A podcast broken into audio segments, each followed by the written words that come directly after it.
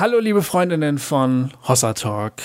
Eigentlich haben wir ja unsere letzte Folge des Jahres schon veröffentlicht, aber jetzt haben wir doch noch mal was Schönes für euch, denn neulich haben wir bei Cobains Erben, unserem anderen Podcast-Format, mit Sarah Brendel gesprochen über ihr neues Album Among 10.000 und über ihre Arbeit unter äh, Leuten, die auf der Flucht sind. Und das war so schön und so tief und so toll, dass wir gedacht haben, wir schenken euch was zu Weihnachten noch eine extra Folge, ähm, weil das ist irgendwie so für, für beide Hörerschaften sozusagen toll. Sowohl für die Leute, die gerne Cobains Erben hören, als auch für die Leute, die gerne Hossa Talk hören. Also jetzt je, äh, ausnahmsweise mal über den Hossa Talk Feed auf der Hossa Talk Seite mal wieder eine Folge von Cobains Erben mit Sarah Brendel. Und wenn euch das gefällt, könnt ihr ja im nächsten Jahr vielleicht einfach mal vorbeischauen und gucken, ob Cobains Erben nicht doch auch ein Podcast-Format wäre, was euch gut gefallen könnte. Okay, genug der Vorrede. Jetzt viel Spaß bei diesem wirklich ganz, ganz tollen Gespräch mit Sarah Brendel. Cobains Erben.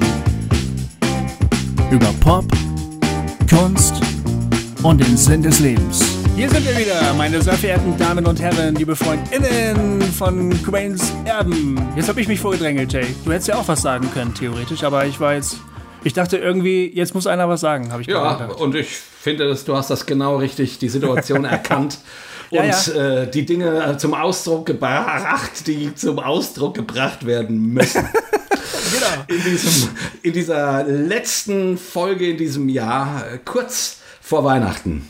Kurz vor Weihnachten. Ja. Ja, wir begrüßen euch ganz herzlich. Ihr seid bestimmt alle schon ganz doll aufgeregt, weil äh, Heiligabend um die Ecke ist, weil ihr euch auf eure Geschenke freut.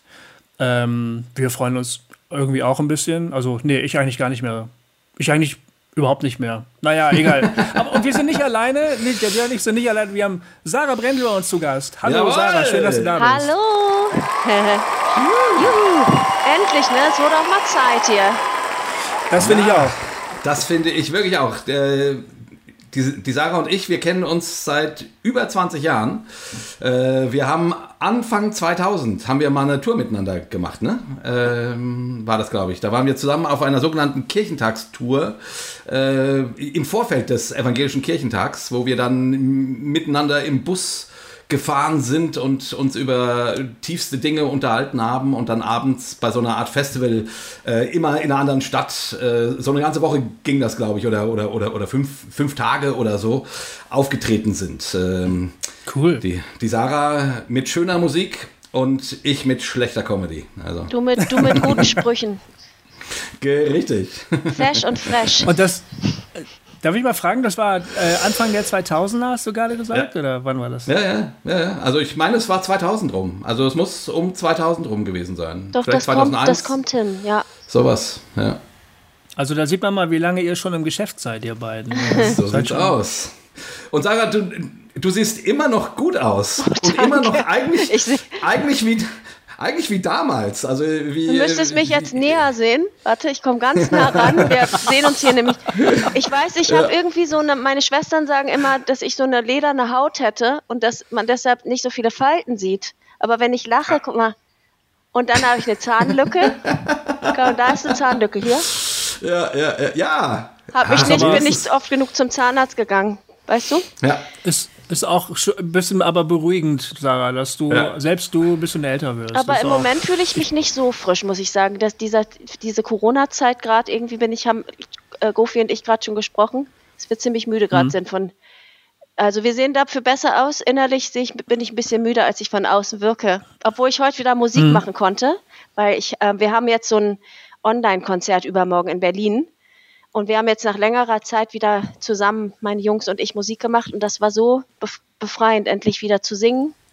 Und Ach, super.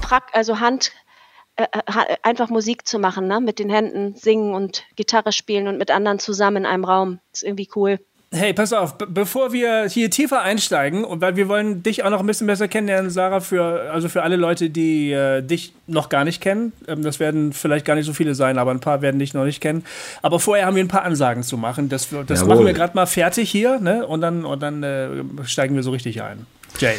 Genau, ich hier zum letzten Mal in diesem Jahr äh, hau ich euch einfach nochmal mein Buch um die Ohren. Ähm, mein Weihnachtsbuch könnt ihr immer noch kaufen, in jeder Buchhandlung bestellen und dann euren Lieben unter den Weihnachtsbaum legen oder auch irgendwelchen Bösen. Ähm, das, Hauptsache ihr kauft es.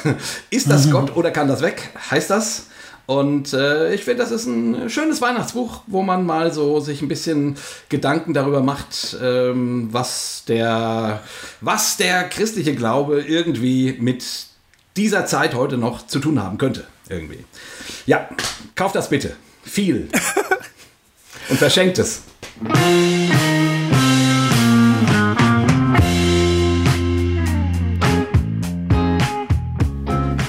Okay, Sarah, wir waren eben gerade schon dabei.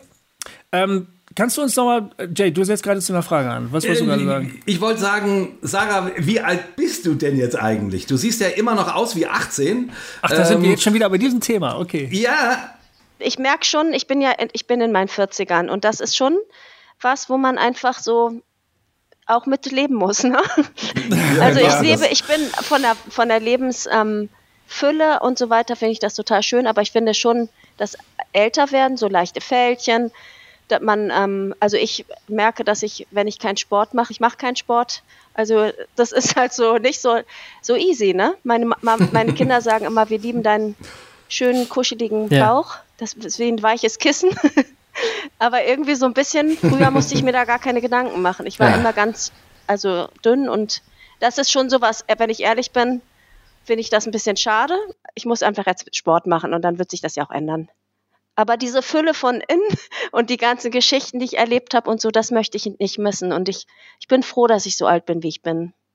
Wie geht's euch so? Also so Anfang, Mitte 50, wie ändert sich das nochmal so ein bisschen, dass man da, wie, wie denkt man da so über dieses, über sein Leben, über sein Alter?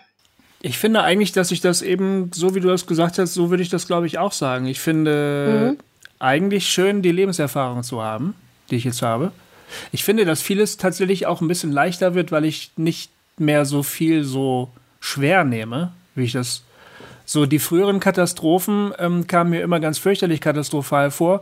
Und dann hat man die überlebt und dann hat man gedacht, ach guck, man stirbt da gar nicht von. Mhm. Und dann geht es halt irgendwie meistens weiter. Ne? Klar, es gibt immer noch Katastrophen, die wirklich so schlimm sind, dass man dann dass es ganz anders kommt. Aber ich habe so ein bisschen das Gefühl, ich kann die Dinge ein bisschen gelassener nehmen als früher. Aber ähm, ja, genau. Das Doofe ist, dass der Körper ähm, leider auch nachlässt. Ne? Und mein, mein, mein, mein, Sohn, mein Sohn tätschelt immer meinen Bauch so beim Vorbeigehen, weißt du? er findet das, glaube ich, nett, aber ich, ich ärgere mich immer voll. Verstehe ich, ja. Also, also, also ich muss sagen, äh, ich stimme dem natürlich grundsätzlich zu, die Weisheit und das gelassener werden und bla und bla. Aber ehrlich gesagt fand ich es mit 30 besser. Ja? Okay. Also, ich, ich nicht. Keine, also, und auch der Körper hat, hat besser mitgemacht. Äh, irgendwie war es leichter, sich, sich den Bauch äh, runter zu trainieren, als das heute ist. Äh, also ich finde schon zunehmendes Alter, ja, Weisheit und alles ja. drum und dran. Aber wenn ich wählen könnte, äh, also ich, ich will nicht wieder 30 sein äh, und das nochmal erleben müssen, was damals war. Ich das ist nicht. richtig. Das will ich nicht. Aber ich würde gerne äh, heute 30 sein. ja, so, okay, genau. Also mit der Erfahrung, die du hast, mit dem genau. Wissen, was du hast, und dann nochmal 30, ja, das wäre optimal, ja, vielleicht.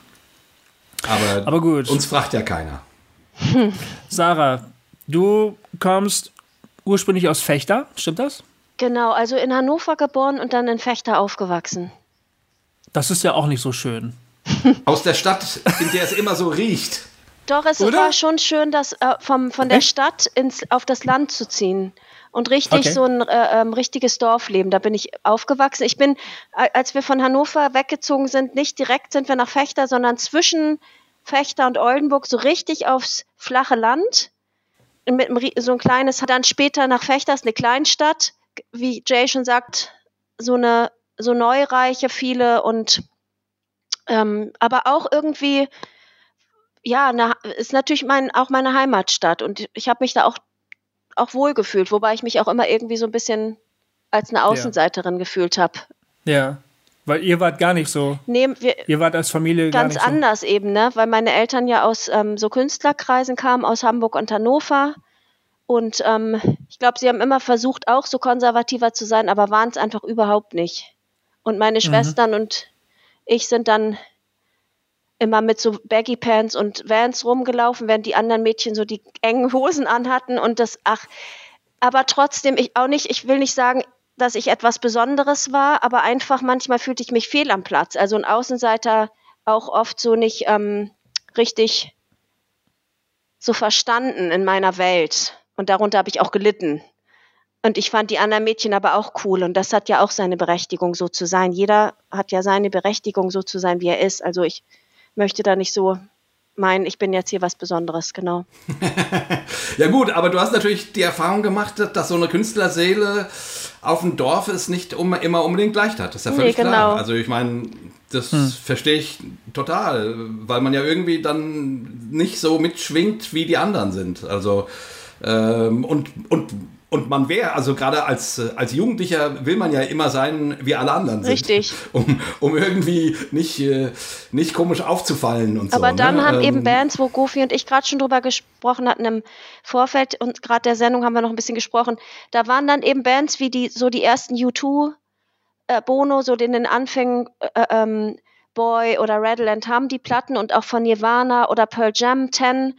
Das waren irgendwie so, das, immer wenn ich die Musik gehört habe oder auch die Granberries, habe ich mich so verstanden, aber so eine Handvoll Mädchen, die auch diese Musik mochten, den Kleidungsstil und wo man sich dann auch ähm, mit anderen austauschen konnte und ähm, gemerkt hat, man ist doch nicht so ganz alleine. Wenn wir jetzt mal ganz, ganz schnell nach vorne spulen, also dazwischen ist wahnsinnig viel passiert, aber mittlerweile bist du nicht mehr in Norddeutschland, sondern du lebst in Sachsen. Und das ist irgendwie auch was Spannendes. Ihr habt da eine Community gegründet, sozusagen. Wir waren äh, drei Jahre zusammen auf Tour. Also mein Mann hat Bass gespielt und ich habe ähm, Gitarre gespielt. Dann hat sich eine Band drum geformt, Schlagzeuger und so kam dazu. Und ähm, wir hatten drei richtig coole Jahre unterwegs und waren dann aber nach diesen drei Jahren auch müde und haben uns so überlegt, das wäre so schön, einen Ort zu haben, wo wir irgendwie ähm, so weiter kreativ sein können die Lieder, die wir dann auch auf Tour, ich finde, man hat ja nach so einer Tour auch oft ganz viele Songideen und man verarbeitet ja ganz viele Geschichten. Und ähm, wir wollten ebenso gerne an einem Ort sein, wo man, genau dann, um es kurz zu machen, haben wir jemanden kennengelernt, bei dem wir ein Konzert gespielt haben in Dresden in der Neustadt. Und der hat, äh, Arno hat dann gesagt, ja, also ein paar Kilometer entfernt hier aus, von der Stadt auf dem Land, in der Nähe der sächsischen Schweiz, da gibt es so ein altes Schloss. Wir könnten uns das ja mal angucken keine Ahnung, wie wir das äh, finanziert bekommen, aber erst mal gucken. Und dann haben wir uns das angeguckt und dachten, die Größe wäre toll, die, der Anschluss zur Autobahn, das wäre genau passend für so eine Lebensgemeinschaft und wo auch noch Künstler von außerhalb kommen können. Und dann kam eins zum anderen, dann hat Arno bei einem Recording-Workshop in Kanada einen netten Kanadier kennengelernt, der auch Musiker ist äh, und, und, der aber auch ähm, nicht aufgrund der Musik, sondern aufgrund seiner filmerischen Tätigkeit zu sehr viel Geld gekommen ist. Und mit dem hat er diese Idee von uns besprochen. Und der fing dann an, total zu schwärmen und sagte, ich suche schon so lange nach einem Schloss in Europa. Und ich würde, ich würde mir das gerne mal angucken und wollen mit meinem Sohn. Und dann sind die gekommen, dann sind wir durch dieses, wo ich auch gerade jetzt sitze, durch dieses hier ist so eine alte Bibliothek, in der ich gerade sitze. Die müsste man eigentlich noch ein bisschen schöner machen. Aber wir sind dann durch dieses Haus gelaufen und dann hat ähm, dieser Mann zu uns gesagt, also wenn ihr möchtet, dann haben wir uns alle abends nochmal zusammen hingesetzt und am nächsten Tag haben wir das entschieden. Vor zwölf Jahren. Und jetzt leben wir hier und es ist ein abgefahrener Ort. Also es kommen halt viele Künstler, aber auch ganz, also nicht nur Künstler. Jemand ist Gebärdendolmetscherin, ähm, ja, Designerin und so weiter. Also, aber die Menschen, die herkommen, sind oft ähm, Künstler oder Künstlerinnen. Ja. Und ähm, nutzen dann das Studio und nehmen ihre CDs auf und so weiter. Ihr seid also so eine, so eine Oase irgendwie oder so ein, so, ein, so, ein, so ein Refugium für Künstlerinnen und Künstler. So. Ich glaube schon. Ich finde das total irre. Ich finde das voll geil. Wie heißt das Echt? Schloss? Das ist das Schloss Röhrsdorf. Schloss Röhrsdorf bei Dresden. Also. Künstlerkommunität Schloss Röhrsdorf nennen wir uns. Alle mal herhören, Herr, Herrschaften, die jetzt uns gerade zuhören, liebe Künstlerinnen und Künstler, ihr habt es gehört. Man kann ja mal nachfragen. Genau. Und auch Künstler, äh, die nicht jetzt vielleicht, äh, die, äh, ähm, die das als Hobby machen, Lieder zu schreiben oder die gerne malen für sich. Also das sind auch Künstler. Jeder von uns hat was, nicht jeder, aber die meisten haben was, auch was Künstlerisches. Ja. Ja. Und sind auch willkommen hier. Ach, ist echt stark. Ja. Und, Ja, ja, und wir, ja, Entschuldigung. nee, ähm, und ihr habt da auch ein Tonstudio drin, glaube ich, gell, wenn ich das richtig erinnere. Ja. Ähm, und habt ihr das dann auch geschenkt Auch bekommen? eine abgefahrene Geschichte, weil Arno, Arno ist so der, voll der coole Typ. Das ist so ein ganz freakiger, punkiger Typ. Der, ist, der wird jetzt 60. Und als wir dann ins Schloss gezogen sind, hat er sein, das, den meisten Teil seines Studios mitgenommen. Und ihm fehlte aber so ein Ja. richtig cooles Mischpult. Und dann bekam er eines Tages den Anruf von einem Typen, ich glaube, der kam aus der Schweiz, dass, ja, ich habe hier so ein altes Neve-Mischpult, so eine Konsole. Ähm, und ich habe von eurer Kommunität gehört, ich würde es euch für ein viel, viel günstiger äh, verkaufen. Und dann hat ähm, Arno und mein Mann Stevie haben dann in der Nacht- und Nebelaktion dieses riesige Mischpult, ich glaube sogar aus Frankfurt dann, aus irgendeinem Theater abgeholt. Für wesent, also für einen Preis, der ähm, dieses Teil kostet eigentlich 500.000 und ich weiß nicht, er hat es für viel, viel, viel weniger bekommen. Und das ist so ein bisschen das Herz des Studios, weshalb auch ähm, eine Produzentin aus Amerika, die heißt Sylvia Massey, die hat so Johnny Cash und Ja. Prince und ach, die Lie Sachen, die wir so lieben, hat die aufgenommen, als sie so eine der bekanntesten ähm, ähm, äh, Produzentinnen Amerikas, also weiblichen Produzentinnen. Und Ja. die kommt hier regelmäßig hin, um über diesen auf diesem Pult aufzunehmen, weil sie das dieses Analoge so toll findet. Und Es gibt einen Film über so ein Pult ähm, äh, von Dave Grohl. Äh, Dave, es gab mal ein sehr, sehr berühmtes ähm, Studio, äh, Sound City. da, hat sie gearbeitet. Da hat sie gearbeitet. Da hat sie mir, uns immer erzählt, dass das nach außen hin so das coole Studio, ich finde das ja auch super cool, aber von innen, das war das dreckigste und ekelhafteste Studio, weil die Musiker haben in die Ecken ge, die sind nicht zur Toilette gegangen, ich will das jetzt hier nicht so aus, und haben da irgendwie den, natürlich Drogen ohne Ende konsumiert, Alkohol und was weiß ich, und das war echt so Sodom und Gomorra, das Studio. Mhm. Aber es war halt so ein abgefahrener Ort, ne? Ja, da gibt es Also Sodom und Gomorra drüber. ist übertrieben, aber es war schon heftig, meinte sie. Da, also, ähm, wir haben vorhin über, über, Kurt, über Nirvana geredet, ne, weil wir über den Namen Cobain's Erben gesprochen haben. Und die haben das, ähm, äh, Smash Like Teen Spirit und ähm, Dings Nevermind haben die in dem Studio aufgenommen. Sound Echt? City. Ja. Wahnsinn. Und zwar sind die alle dahin gekommen, weil die diese so auch ein Neve-Board gehabt haben. Und äh, dieses Board hat, wurde später von Dave Grohl äh, gekauft. Der, der hat es dann von Sound City äh, da rausgekauft und es wurde ein Film. Es gibt einen ganz, ganz tollen Doku-Film, muss man sich angucken, wenn man ein bisschen musikbegeistert ist, über dieses Studio, die Geschichte dieses Studios, welche Bands da aufgenommen haben, Tom Petty und Speed, Speedwagon und äh, die ganzen großen Leute. Ja. Äh, und die Geschichte dieses Pultes so. Und das ist halt jetzt wirklich abgefahren, dass ihr in eurem Studio auch so ein Neve-Pult stehen habt. Und ich glaube, deshalb hat Silvia davon erzählt, weil sie dieses Neve-Pult, ma- er hat dann auch von Sound City eben öfter erzählt, dass da auch Ja. so ein Pult stand. Das war natürlich noch Genau. viel größer, das hatte Ja. noch viel mehr, aber es hat sie daran erinnert und ich auch glaube auch das Flair, weil Arno eben, es ist halt eben nicht so ein Hochglanzstudio, weil Arno ist, ist nicht so, äh, der ist sehr großzügig und ist nicht so super eigen mit den Instrumenten. Man darf die alle benutzen und sieht manchmal auch ein bisschen unordentlich aus. Und, aber so ist es so ein Ort, wo man leben kann einfach. Ich habe das mal gesehen. Ich habe das hier mal besucht und habe reingeschaut. Äh, und das ist wirklich ein ganz, ganz toller, ganz magischer Ort, finde ich. Also, es- Schön. ja.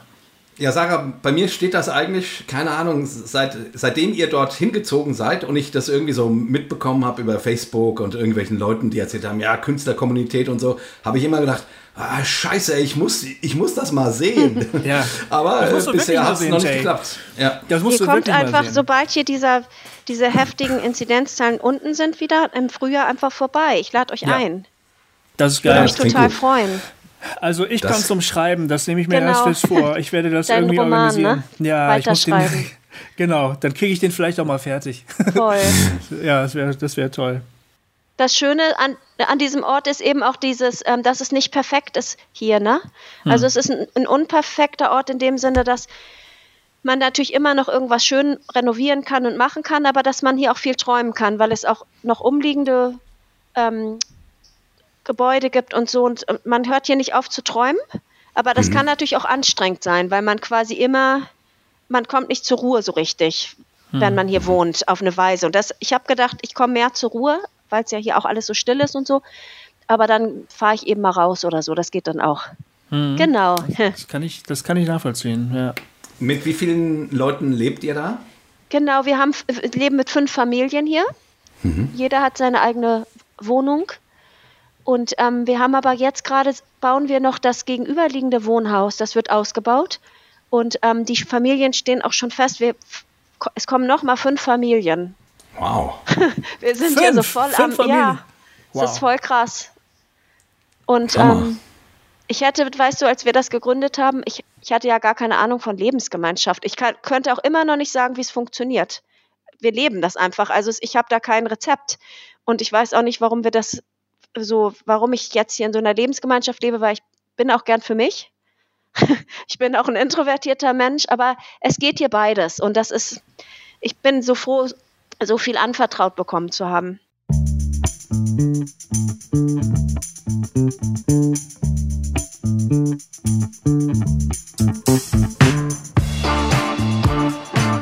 Wollen wir ein neues Thema, Buch, äh, äh, neues Kapitel aufschlagen oder was meint ihr? Ja, Jay.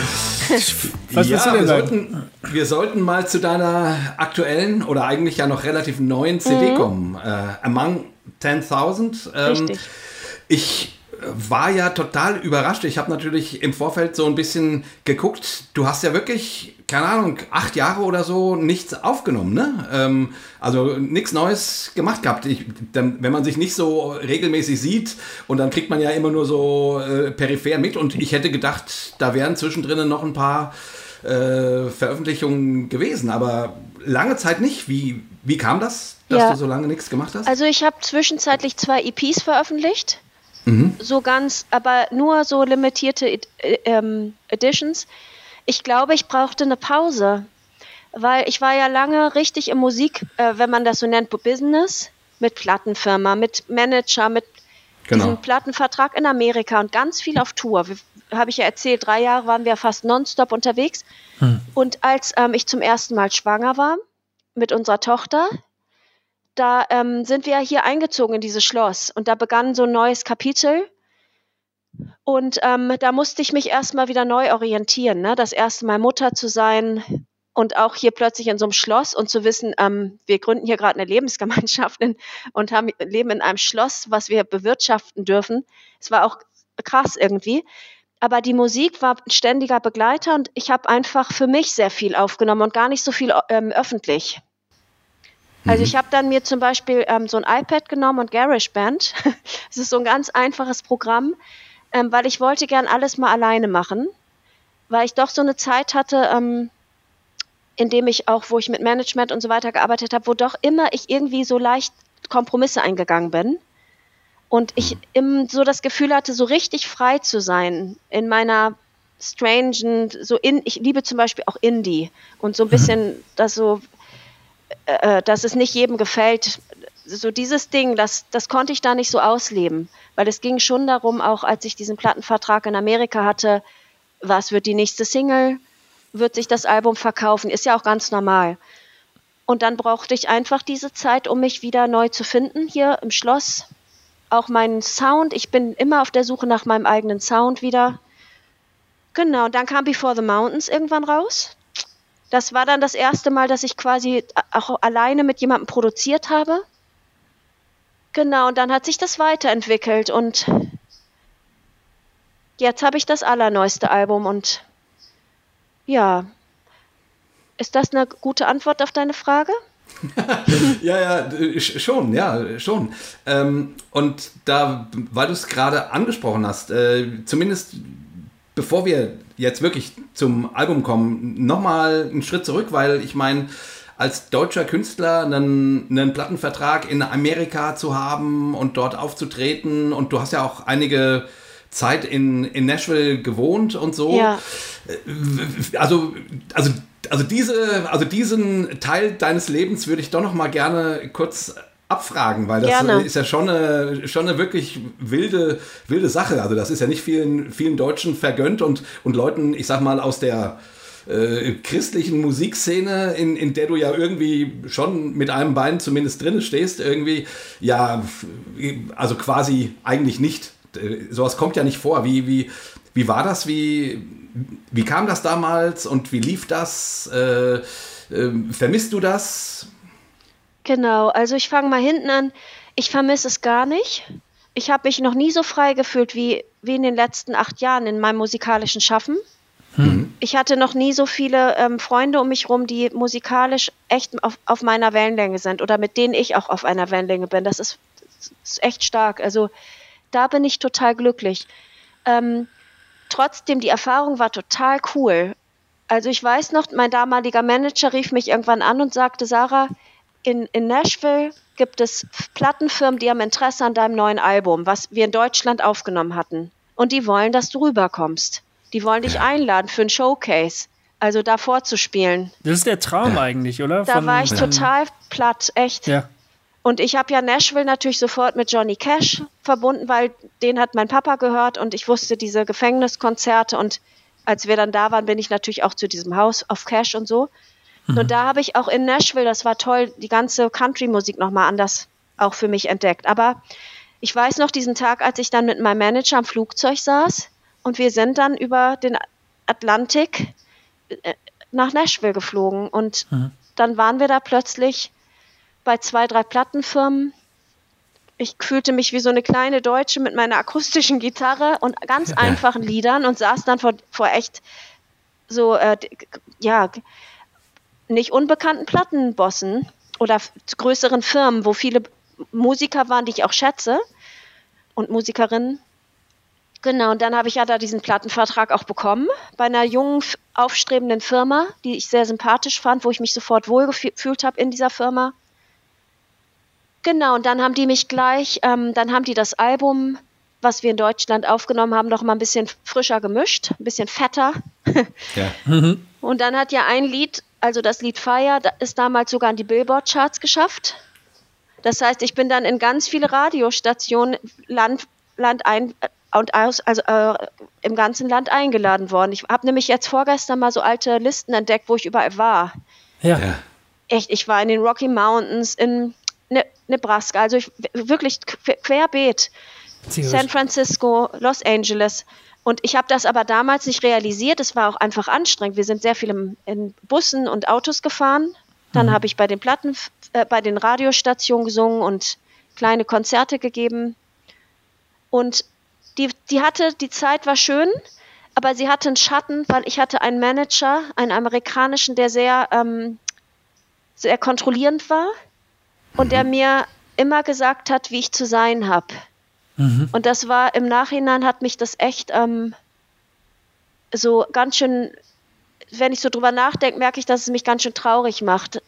Generell, wenn Menschen sowas Kontrollierendes haben und andere Menschen immer meinen, beschneiden zu müssen, anstatt sie stehen zu lassen und in ihnen das zu entdecken, was wirklich in ihnen ist und das rauszuholen. Wie alt ging- bist du damals gewesen? Wie, wie, in welchem Alter warst du damals? Also das war so wie so mit also Ende 20, ja. Ja. Anfang Und- 30. Und wie kann man sich das vorstellen? Wollte der dich dann also musikalisch in eine bestimmte Richtung drücken oder oder oder ähm, hat er gesagt, zieh mal Minirock an oder wie ist es? Genau, also er war halt, ähm, erstmal wollte er mich von meinem deutschen Manager total abkoppeln und hat immer gesagt, ich bin jetzt dein Manager und du musst dich entscheiden. Und ich war total hin und her gerissen die ganze Zeit und habe mich dann aber irgendwann auch für meinen Manager in Deutschland entschieden, weil der auch langjährig, mit dem war ich langjährig unterwegs und wir waren Freunde und das ging einfach nicht mehr. Aber genau, er hat mich einfach, ähm, er hat zum Beispiel gesagt, ähm, Sarah, du musst viel mehr lächeln. Hier in Amerika lächeln alle ganz viel. Und du bist ja eine christliche Musikerin und da muss man sich immer von der guten Seite zeigen. Rauche niemals in der Öffentlichkeit, trinke niemals in Public und immer lächeln. Und dann war ich einmal, das war voll heftig, da hatte mich ein Musiker eingeladen, der hat mir Karten geschenkt zu einem Bob Dylan-Konzert. In Nashville war das auch, in so einer Baseball-Arena. Da saß auch Emmylou Harris im Publikum, das war ein ganz toller Abend. Äh, hatte mich da eingeladen und wir waren zusammen auf dem Konzert, haben Bob Dylan und ähm, Willie Nelson war noch im Vorprogramm geno genossen. Und dann habe ich mich da noch mit ein paar Leuten unterhalten und am nächsten Morgen kommt mein Manager zu mir und sagt, du Sarah, ich habe gehört, du warst ja gestern auf diesem Bob Dylan Konzert und da waren wohl ein, zwei Leute, mit denen hast du nicht sehr freundlich gesprochen, die hast du nicht angelacht. So geht das nicht. Der war so über, als wenn er überall seine Fühler hatte. Und das Problem Wahnsinn. war, diese Plattenfirma hatte mir eine eigene Wohnung versprochen. Und dann habe ich aber in dem Haus von dem Manager ein Zimmer gehabt, von dem Manager ah. und seiner Frau. Oh, das schlecht. heißt, ich war unter Daueraufsicht ähm, von ihm. Ah, und dann hat er sich Sachen erlaubt, die möchte ich jetzt gar nicht erzählen, weil die sind sehr verletzend und ich habe die ihm verziehen und ich, ähm, ich ähm, bin so froh, dass ich trotz alledem gerade deshalb wahrscheinlich meinen eigenen Weg dann gefunden habe, weil ich habe hm. in diesen auch echt manchmal nicht unschwierigen Zeiten angefangen, meine Gitarre zu nehmen und ein Lied nach dem anderen für mich zu schreiben und habe wieder entdeckt, ey, ich kann alleine schreiben, ich brauche keine Leute, mit, mit, die mit mir schreiben, weil das habe ich mhm. lange geglaubt. Ich habe dann lange, weil auch mein Management und die Plattenfirma äh, äh und so immer gesagt haben, am besten mit anderen schreiben, werden die Lieder besser. Aber ich habe dann so einen äh, ähm, Selbstzweifel gehabt und an meinem eigenen Schreiben gezweifelt. Dachte immer, du kannst nichts, du kannst nur drei Akkorde, du bist nicht so gut wie die anderen, nicht so professionell, bla bla bla. Und das habe ich in der Zeit, da habe ich ähm, einer, ich habe meinen Glauben neu entdeckt hm. und mein, ähm, das hing sehr eng mit dem Schreiben von den Liedern zusammen. Und dann ähm, bin ich ja danach, als wir wieder zurück dann kamen aus Nashville, das ist auch nochmal eine lange Geschichte, wie sich das alles weiterentwickelt hat, aber dann sind wir ja, mein Mann und ich, drei Jahre auf Tour. Und das war der Hammer. Und nochmal, also ich meine, ähm, äh, ich meine, in Amerika was veröffentlicht haben, in die Billboards zu kommen, ist ja irgendwie schon eine geile Sache. ja, stimmt. Ich meine, echt cool mein, eigentlich. ja, Hammer. Also ich meine, und, äh, und das, also als ich so auf Wikipedia deine, deine Diskografie angeguckt habe und, und, so ein bisschen Lebenslauf und so, weil ich dachte, irgendwie war so lange nicht gesprochen, jetzt muss ich mal über, über alte Freunde auf Wikipedia nachlesen, ja. da habe ich mich dann schon gef gefragt, weil es wirkt dann schon wie eine Art Abbruch quasi. Da war, war die amerikanische auch. Zeit, ja. Es war ja, dann ein richtiger Bruch. Aha. Und den habe ich auch bewusst herbeigeführt, weil ich bin ja nach der Zeit in Amerika noch lange auf Tour. Und dann kam die Zeit, wo ich wusste, so, du hast dich jetzt freigeschaufelt von, von Zwängen und, und auch falschen Einflüssen und du, du bist gerade dabei herauszufinden, wer du bist. Und dann merkte ich, dass auch dazu gehört, dass ich mich komplett auch freischaufel, auch von dem deutschen Management, um nochmal wirklich rauszufinden, wer bin ich eigentlich, weil ich ja jahrelang auch unter Management war und die Dinge nicht allein gemacht habe. Wie geht, wie geht das Buchen von Konzerten? Wie ist das, ähm, EPs selber zu kleben und, und die zu brennen und aufzunehmen? Und, und plötzlich fühlte ich mich so frei. Und ich wusste ganz genau, ich wusste auch, als ich aus Amerika weggegangen bin, es, es gibt einmal diesen breiten Weg, eine riesige Blumenwiese und da ein riesiges, äh, eine riesige Bühne und ich stehe vor Tausenden und Abertausenden vielleicht und spiele ein Lied. Das hat der, der ja. Manager in Amerika auch immer gesagt, wenn du jetzt dran bleibst, wir bringen dich zu Columbia und was weiß ich. Oder dachte ich, du gehst jetzt den kleinen Weg und dann siehst du vielleicht nur die einzelnen Blumen am, am Wegesrand, aber die kannst du pflücken und mit denen kannst du, das sind diese persönlichen Kontakte. Ich kann das nicht so erklären. Und ich habe mich bewusst dann für so diesen kleinen Weg entschieden und wusste auch, ich werde nie mit der Musik richtig berühmt, aber ich, hm. ich bin ich selber. Und du hast hm. so quasi deinen eigenen Tribe, so einen kleinen Fankreis. Und Freunde sind das auch oft, die dich viel tiefer verstehen als jetzt die gewöhnlichen Fans vielleicht. Hm. Ähm, und ich dachte, es ist mir wichtiger, mir selber treu zu sein. Und wenn dann noch mal irgendwas passiert, ein großer Hit kommt oder so, natürlich würde ich mich freuen. Und ich habe auch einen Traum noch. Also es gibt schon noch ein paar Träume, die ich habe. Aber ähm, ich finde das gerade im Kleinen irgendwie schön. Das finde ich gerade echt beeindruckend, weil ich ähm, Äh, ich habe als Künstler ja nie so die Möglichkeit gehabt, diese ganz große Bühne zu, zu finden. Ich habe das zwar versucht, aber es hat einfach nicht hingehauen.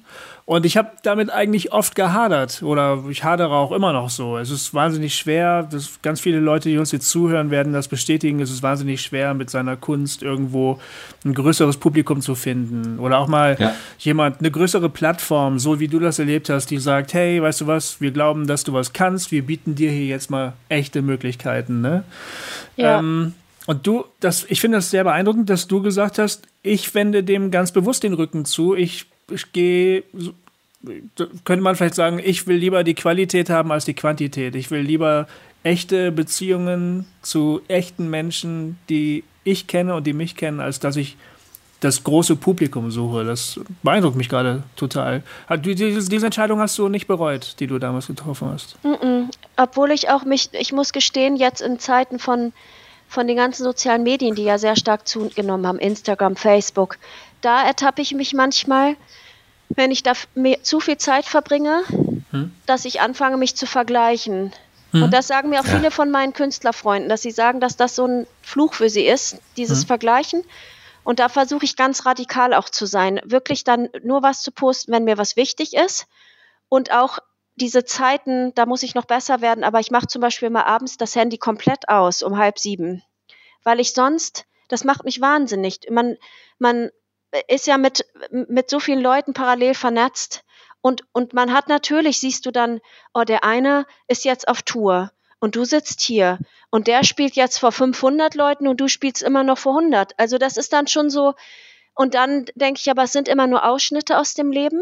Und wenn man die Menschen dann trifft, das ist nämlich sehr interessant, gehen fast alle Künstler auch durch, durch ähnliche Zeiten.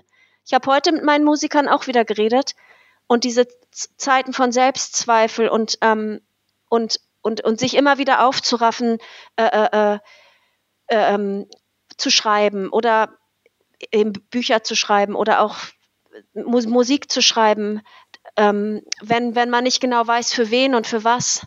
Das ist, sind ja immer so ganz viele Fragen. Und ich glaube, dass wir, wir alle doch irgendwie in diesem gleichen Boot sitzen, egal ob du eine große Bühne bespielst oder eine kleine. Ja. Das, und da denke ich immer, ist doch viel schöner, wir würden uns gegenseitig irgendwie ermutigen, so große Tische haben, wo wir alle zusammensitzen, uns gegenseitig die Booking-Kontakte zuschieben. Hey, ich, ich kann da die Woche nicht, nimm du den. Das wäre mein mhm. Traum. Das ist auch ein mhm. bisschen dieses Schloss, dass wir uns das so das noch mehr wollen, auch in den nächsten Jahren, dass man das mehr teilt mit Künstlern, die, mhm. die so alleine auch manchmal sind auf weiter Flur. Super. Ja, das ist echt toll. Richtig toll. Das ja? finde ich richtig toll. Ja, das ist ein toller Traum und ich finde, der äh, für den lohnt es sich zu leben. Voll. Ne? Voll. Ja, weil, weil irgendwie in unserer Welt ist man eh so vereinzelt. Irgendwie ja. ist ja alles immer, wird immer individualistischer und sonst wie, was ja auch seine, auch seine Lichtseiten hat und so. Und gerade im Künstlerbereich finde ich, du hast es genau richtig beschrieben, Social Media führt einem ständig vor Augen, was irgendwer gerade wieder Großartiges Stimmt. tut und ja. man sich selber fragt, warum bin ich das nicht und mhm. so weiter und so fort. Mhm. Und irgendwie deswegen so als, so als Lebenstraum Künstlern einen runden Tisch zu bieten und an einem großen Künstlertisch zu bauen, sozusagen, wo, wo viele Leute Platz haben, die miteinander ihre Kunst teilen und ihre Ideen und ihre Energie und äh, ja. eben dann Bookings und sonst was. Ah, das finde ich, find ich fantastisch.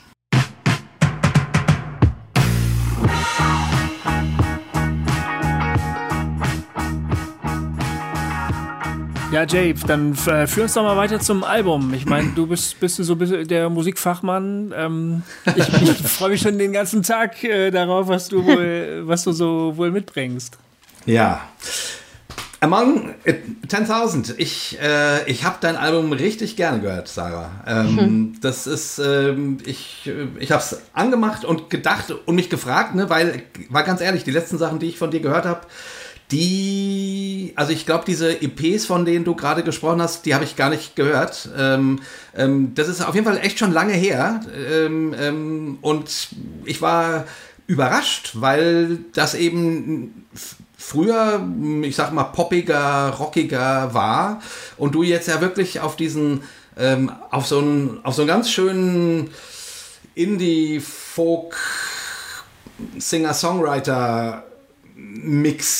Gegangen. Aber auch äh, ganz viel bist. Amerikaner, oder? Ist irgendwie auch dabei, oder, oder, oder ist es falsch, wenn ich das jetzt sage? Also ich, ich hatte, ich habe immer wieder gedacht, du ähm, könntest echt super mit ähm, ähm, Someday Jacob mal zusammen auftreten. Oder vielleicht Ja, hast du es ja auch schon natürlich. gemacht, aber das passt musikalisch, würde das ganz toll Ich zusammenpassen. habe doch früher hab ich mit ähm, Jörn ganz viel zusammen gemacht. Das war doch meine Band. Ach, das war Genau. deine Band früher. Ja, Jörn war Ja, mein ja. Gitarrist. okay, das habe ich Genau. nicht Und gewusst. wir haben ganz viel zusammen geschrieben auch. Lieder. Ja. Das ist total Ja. schön. Ich liebe Someday Jacob. Wunderschöne Musik ist das. ja. Ja. wundervolle Musik. Stehen wir ja auch drauf. Auf jeden Fall, äh, um die kurze Vorrede abzuschließen, also das fand ich wirklich sehr schön und ich finde es auch sehr variantenreich. Ne? Ähm, ich ich höre an, an, an, an manchen Stellen Dylan, an anderen Stellen höre ich irgendwie Anklänge an Leonard Cohen, ähm, dann wieder so, so diese Bluegrass-Geschichten. Äh, ich habe mich immer ein kleines bisschen wie so ein Kind gefreut, wenn, wenn wieder ein Banjo kam. äh, weil ich dachte irgendwie, weil es passt auch zu dir. Ne? Also ich, ich finde, du, du bist da, äh, deine Stimme trägt das sehr schön und das ist irgendwie alles so, alles so dicht und so und irgendwie auf der einen Seite klein. Und ich meine das nicht negativ, ich Nee, ich meine weiß, es was du positiv. meinst, ja. ne? Also, äh, also klein, aber sehr dicht. Und dann, und dann machst du wieder so ein paar Ausflüge, wo es ein bisschen luftiger wird. Ähm, Genau, so. Also ich äh, hat mir vom Sound her wirklich gut, gut gefallen. Ähm, also anscheinend ist dieses Pult sein Geld wert. Ich fand, den, ich fand den Sound bemerkenswert, muss ich echt sagen. Ich habe das sehr, sehr geliebt. Ähm, äh, das war ganz warm. Ähm, ich habe die Stellen sehr gemocht, die manchmal auch bewusst übersteuert gewesen sind. Ich kann mich gerade nicht erinnern, welcher Song das war, aber ich glaube, Face is. Faces ähm, bestimmt. You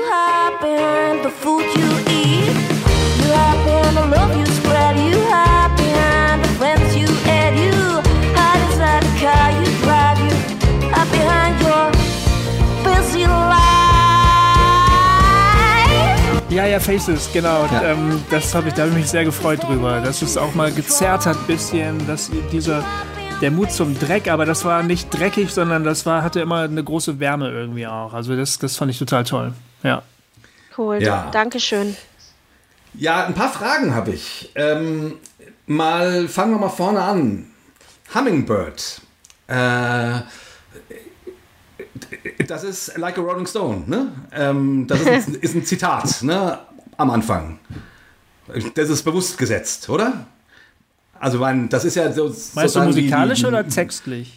Nee, nee, musikalisch. Das, das äh, sind die Chords von, von Like a Ro- Rolling Stone und die, und die Geigen ähm, oder was das ist, ähm, ähm, spielen jetzt nicht die, nicht die, nicht die Orgel, ähm, aber es ist schon. Äh, Echt, das ist ja klar- interessant, habe ich noch gar nicht gemerkt. Also ich habe da nicht drüber Was? nachgedacht. Nein, Da- das, ist ja jetzt, das Like muss ich da, daraufhin mal noch mal mehr anhören.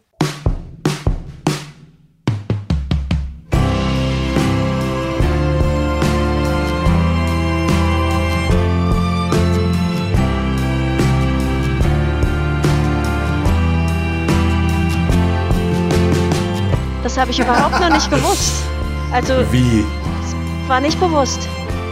Ja, like a rolling stone ist eigentlich anders die Melodie, aber okay. Nee, die Melodie, die, ich meine die Chords. Also, die Chords, das kann also, schon sein. Das ähm, sind halt sehr klassische Akkords, ne?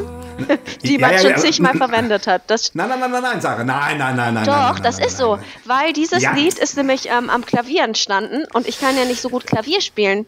Und habe dann Sarah, einfach. Nee, das ist, ich nehme das jetzt, ich liebe das Lied Like Rolling Stone. Von daher Ja, natürlich. ist das jetzt auch ein Kompliment, weil wenn du das auch mit der Atmosphäre vielleicht so, die da, da ist. Und die, die Geigen sind allerdings Geigen, es war keine Orgel Ja. am Anfang.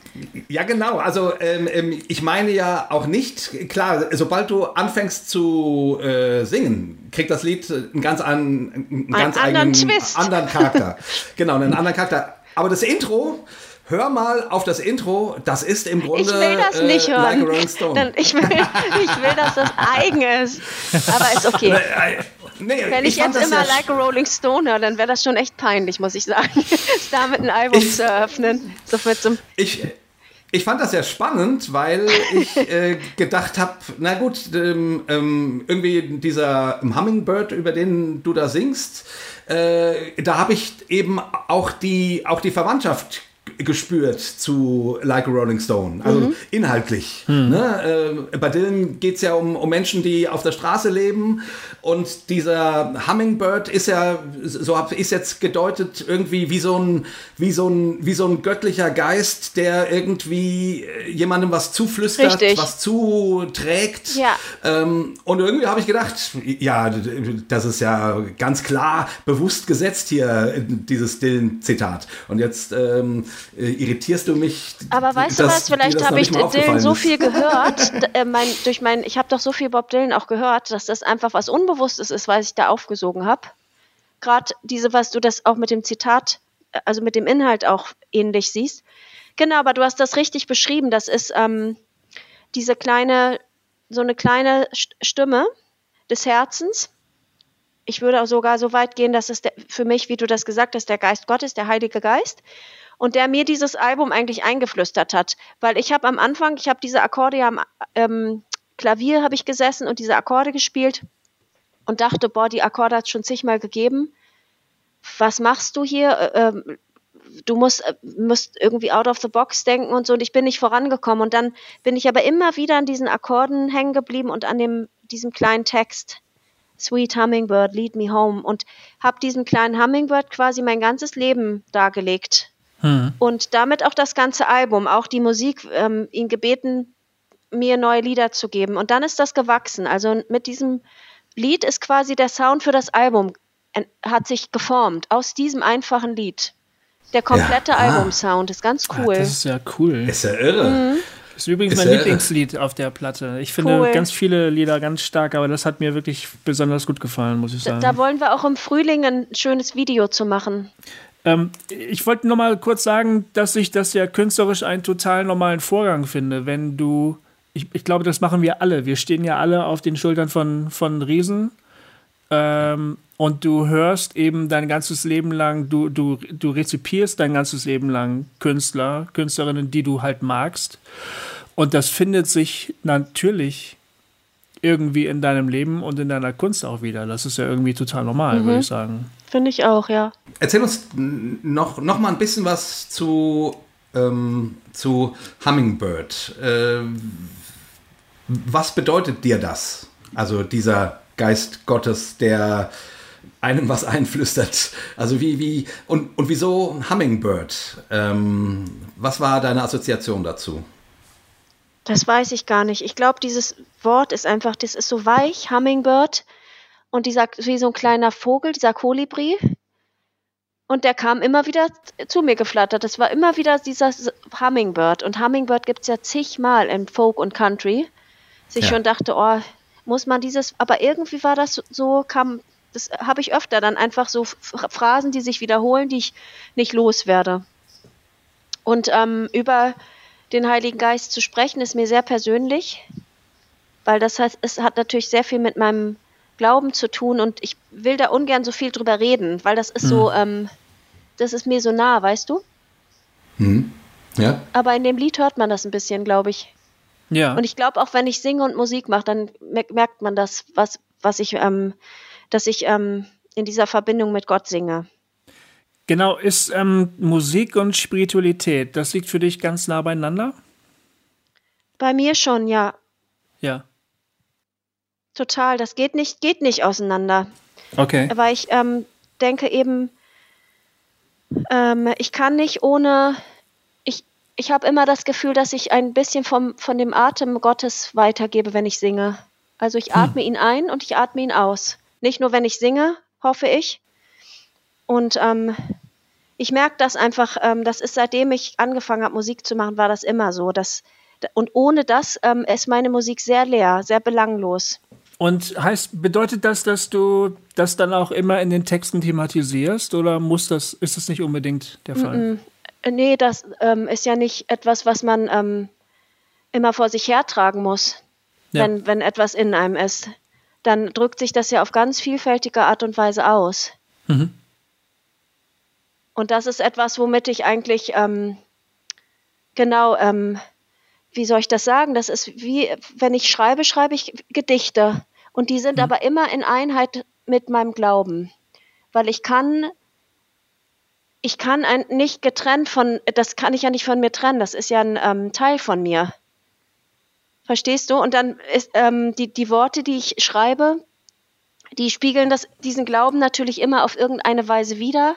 Ähm, äh, ähm, aber ich ähm, habe das nicht ähm, mir vorher überlegt, dass ich möchte, dass, dass die Worte den Glauben ähm, widerspiegeln sollen, sondern ich möchte einfach, dass es aus meinem Inneren kommt und was auch immer da rauskommt. Also es gibt auch Lieder, die, ähm, die sind hässlich und die haben, äh, ähm, die haben Wut und Zorn. Ich habe zum Beispiel ein Lied auf dem Album Early Years. Da geht es um meine Kindheit. Oh ja. Das ist das erste Mal, dass ich ganz ähm, deutlich über von meiner Kindheit geschrieben habe und ja.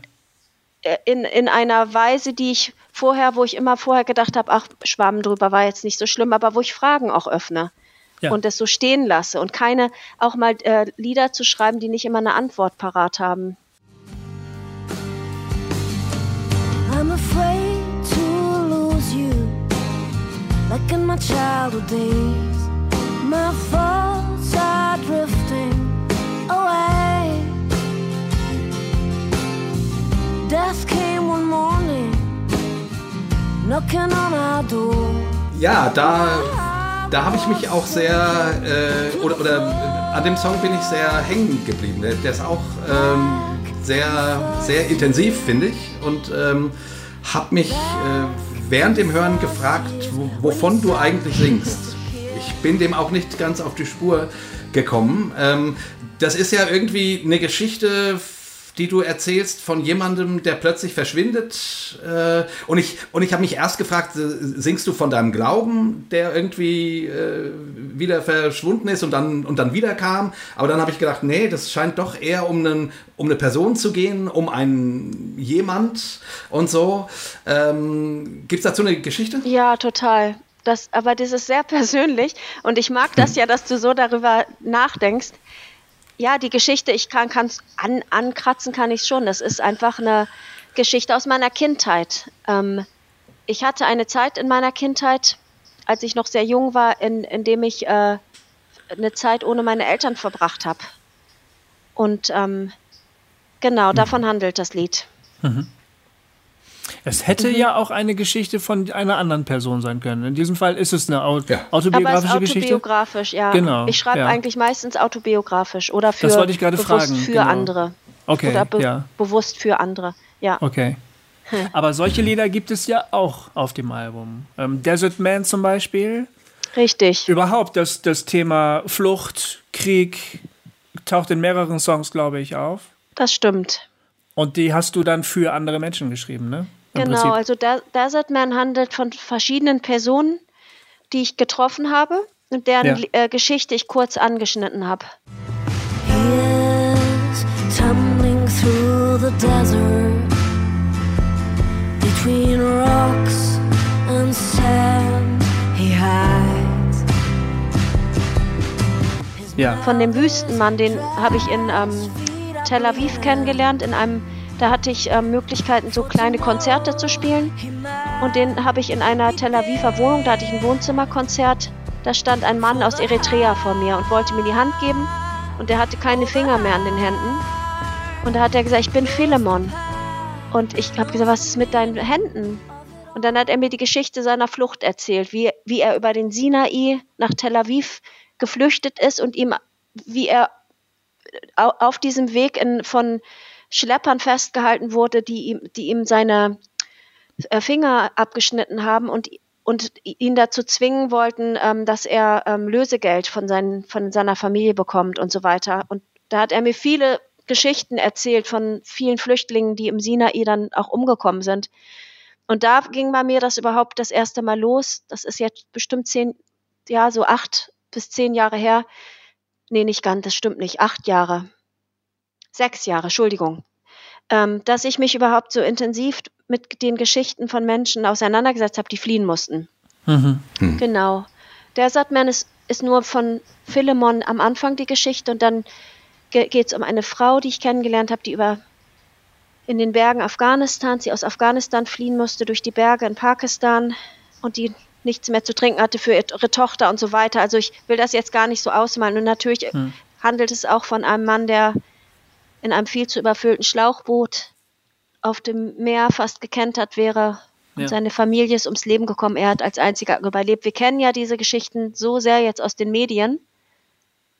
Und ähm, ich kann einfach da nicht, nicht drüber, ähm, ich muss darüber schreiben, weil ich das so verarbeite. Und auch, weil ich für viele meiner Freunde einfach so auch eine Stimme sein möchte oder mich mit ihnen sol solidarisieren möchte. Hm. Ja, genau. Das ist etwas, worüber ich ganz schön viel drüber nachdenke. Wir haben jetzt irgendwie so ein bisschen beide Themen angesprochen. Manchmal, ich bin auch gläubiger Christ, ich mache auch Kunst. Ich frage mich, ähm, wie sehr spiegelt sich das in meiner Kunst wider? Soll es das überhaupt? Oft bemühe ich mich, dass, dass es sich gerade nicht darin wiederfindet, weil ich auch niemanden sozusagen bevormunden möchte. Ich möchte nicht übergriffig sein oder so. Und dann geht es aber genauso auch mit politischen Botschaften. Wir leben in Zeiten, die wirklich krass sind, die irgendwie auch dazu herausfordern, einen Standpunkt zu beziehen. Und dann frage ich mich wieder, kann ich als, sollte ich als Künstler das? Sollte ich lieber ähm, sozusagen inhaltliche Räume schaffen, in denen man sich frei bewegen kann? Oder sollte ich manchmal auch wirklich einen Punkt setzen und sagen, schau genau hin, guck dir das an, hör dir diese Geschichte an. So, ne? Und ich stelle mir vor, du stehst in einem ähnlichen Spannungsfeld, wenn du zum Beispiel so ein Lied schreibst wie Desert Man oder so. Du sagst, du verarbeitest das eben so. Insofern ist es ja auch dann eine authentische Geschichte von dir, denn es ist ja etwas, was dich beschäftigt, ne? Aber willst du auch ein Statement setzen? Möchtest Ja. du den Leuten auch gerne was vor Auf Augen jeden führen? Fall, unbedingt. Ich will eine Botschaft ähm, vermitteln, weil ich, Okay. ich kann nicht länger zusehen. Und ich, was soll ich machen? Ich kann praktisch helfen und meine Stimme, weil das ist das, was ich kann, Musik machen. Genau. Und das aber nicht nur auch praktisch. Ich kann in dieser Welt nicht mehr nur noch zusehen. Ich, ich, ich, ich kann sonst nicht leben. Das hört sich Ja. krass an, aber dann würde ich den ganzen Tag nur weinen. Das habe ich schon oft gemacht und das hat mich nicht weitergebracht. Und dann habe ich gemerkt, wenn ich anfange, etwas zu tun dagegen, dann hilft es. Aber es geht, ich finde, deshalb muss auch jeder für sich ähm, so ähm, äh, äh, äh, entscheiden. Ich konnte nicht mehr, weil es macht mich dann einfach, ähm, ich kann, wie soll ich das sagen, ich kann das nicht mehr aushalten, dass ich in einer so reichen Gesellschaft lebe, das wievielte Weihnachtsgeschenk dieses Jahr bekomme. Und ich weiß aber, dass in, im gleichen Moment äh, in Syrien die Kinder verhungern. Und das ist aber was, was hatte ich nicht, ich hatte das immer schon, schon von klein auf, aber das ist jetzt so stark geworden, dass ich es einfach, ich muss was tun. Und, und das, glaube ich, ist der, der Punkt als Künstler. Ich, ich, ich denke nicht, ich muss was tun, weil es andere mir sagen oder weil jetzt die Welt so schlimm ist, sondern weil mein Inneres sonst zerreißt. Und das ist irgendwie dann, finde ich das wieder authentisch. Und ich finde aber, alles hat ja seine Zeit. Ich hatte lange, war es bei mir auch nicht die Zeit, vielleicht mich mit dieser Thematik zu beschäftigen. Hätte ich vielleicht gar nicht geschafft emotional. Und jetzt funktioniert es irgendwie. Es funktioniert sogar, dass ich praktisch helfen kann. Hätte ich nie gedacht. Mit 300 Euro haben wir angefangen, in Syrien zu helfen. Ja. Und jetzt konnten wir, ich, ich glaube, ich konnte, ich habe zusammen, ich, ich habe mal überlegt, wie viel Geld ich in den letzten zweieinhalb, drei Jahren dahin geschickt habe und wie viel Hunderten wir zu essen geben konnten. Und das, weißt du, das sind ja Sachen, die, die passieren, weil man, weil dann, ich glaube, auch der göttliche Segen dazu kommt. Die Zeit dafür da ist. Wie, wie so eine, auf so eine Pflanze, jetzt kommt der Regen drauf und es fängt was an zu wachsen. Und lange ist dieser Samen unter der Erde. Und das war jetzt irgendwie der Punkt. Und deshalb finde ich immer wichtig, da auch auf das Innerste zu hören, weil sonst komme ich unter Druck und unter Stress. Und dann ist das, was ich künstlerisch mache, wieder nicht authentisch. Ich habe das auch schon versucht. Dann früher weiß ich noch oft auch Ansagen bei Konzerten. Da wollte ich immer über meinen Glauben unbedingt was sagen und war un unter Druck. Dachte, ich bin doch Christ, ich muss das doch jetzt den Leuten sagen. Und das war so unangenehm. Im Nachhinein denke ich, aber ich wusste es nicht besser. Aber es war nicht nicht aus dem Herzen.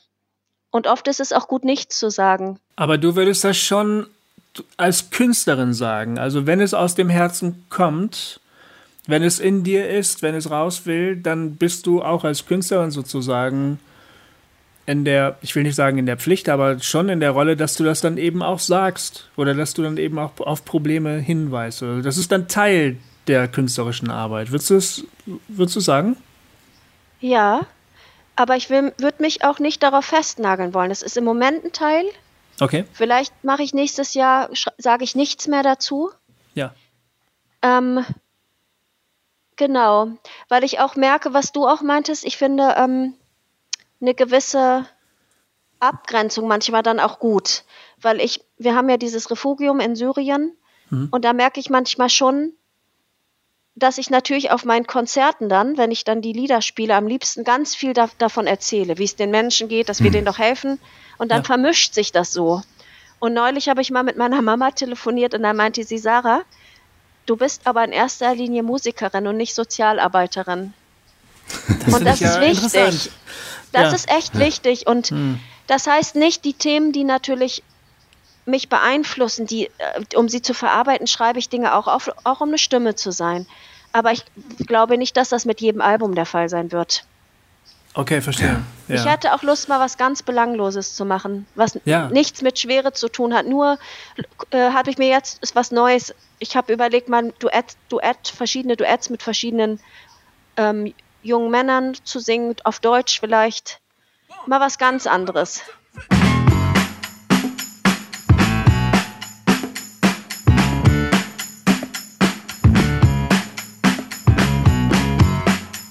Aber erzähl uns doch noch mal ein bisschen was zu dem zu Refugium. Ähm, ja. Was ist, was ist es genau? Also, wenn wir jetzt gerade an dem Punkt sind, mhm. das interessiert mich nämlich, nämlich auch. Mhm. Ähm, genau, erzähl uns mal ein bisschen. Könnt ihr dann noch mit zuhören? Ich rede schon so lange, ne? Ja, ja, aber dafür haben wir uns extra mit dir getroffen, damit wir dir ganz Wahnsinn. viel zuhören können. Wie lange geht denn eure Sendung? Och, so, ey, wenn wir wollen, zwei Stunden. Also das ja, wäre cool. dann schon wirklich sehr lang, aber, aber wir das haben noch ein bisschen schön, Zeit. Dass, dass man so Zeit hat. Ja. Man kann dann so in die Tiefe gehen. Refugium ähm, ist entstanden 2015, als da kamen doch ganz viele Menschen aus anderen Ländern nach Deutschland. Wisst ihr das noch? Diese Flücht, wo immer genau. von Flüchtlingswellen gesprochen wurde. Hm. Und das fand ich schon krass. Also wie da plötzlich Ströme, jetzt sind wir daran gewöhnt, aber das war ja so neu. Und Ströme von Menschen aus, da kamen viele aus Afghanistan, glaube ich, und Eritrea. Syrien war da noch gar nicht, doch, und Syrien. Genau, und da hatten mein Mann und ich einfach ähm, das auch immer wieder so bewegt und gemerkt, dass uns das nicht kalt lässt. Ich glaube, das hat kaum jemanden kalt gelassen, die Menschen zu sehen auf der Flucht. Und dann haben wir einfach ganz praktisch überlegt, wie können wir helfen. Und dann haben wir ähm, in unserem Dorf so ein altes leerstehendes Gasthaus, haben wir uns genauer angeguckt und dachten, eigentlich wäre das ein, der perfekte Ort, um Menschen aufzunehmen. Und dann haben wir das ähm, saniert, alles so mit Freunden, einfach schön gemacht und haben uns entschlossen, zehn Flüchtlinge aufzunehmen.